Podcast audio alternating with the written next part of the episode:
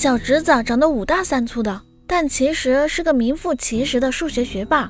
嗯，有次很晚了，都快一点了，我就劝他说：“哎，小子，你明天再做吧，很晚了，你赶紧睡吧。”但是小侄子啊，他哭着说：“哼哼，不行，耽误了明天女同学们抄，他们会掐死我的。”哼。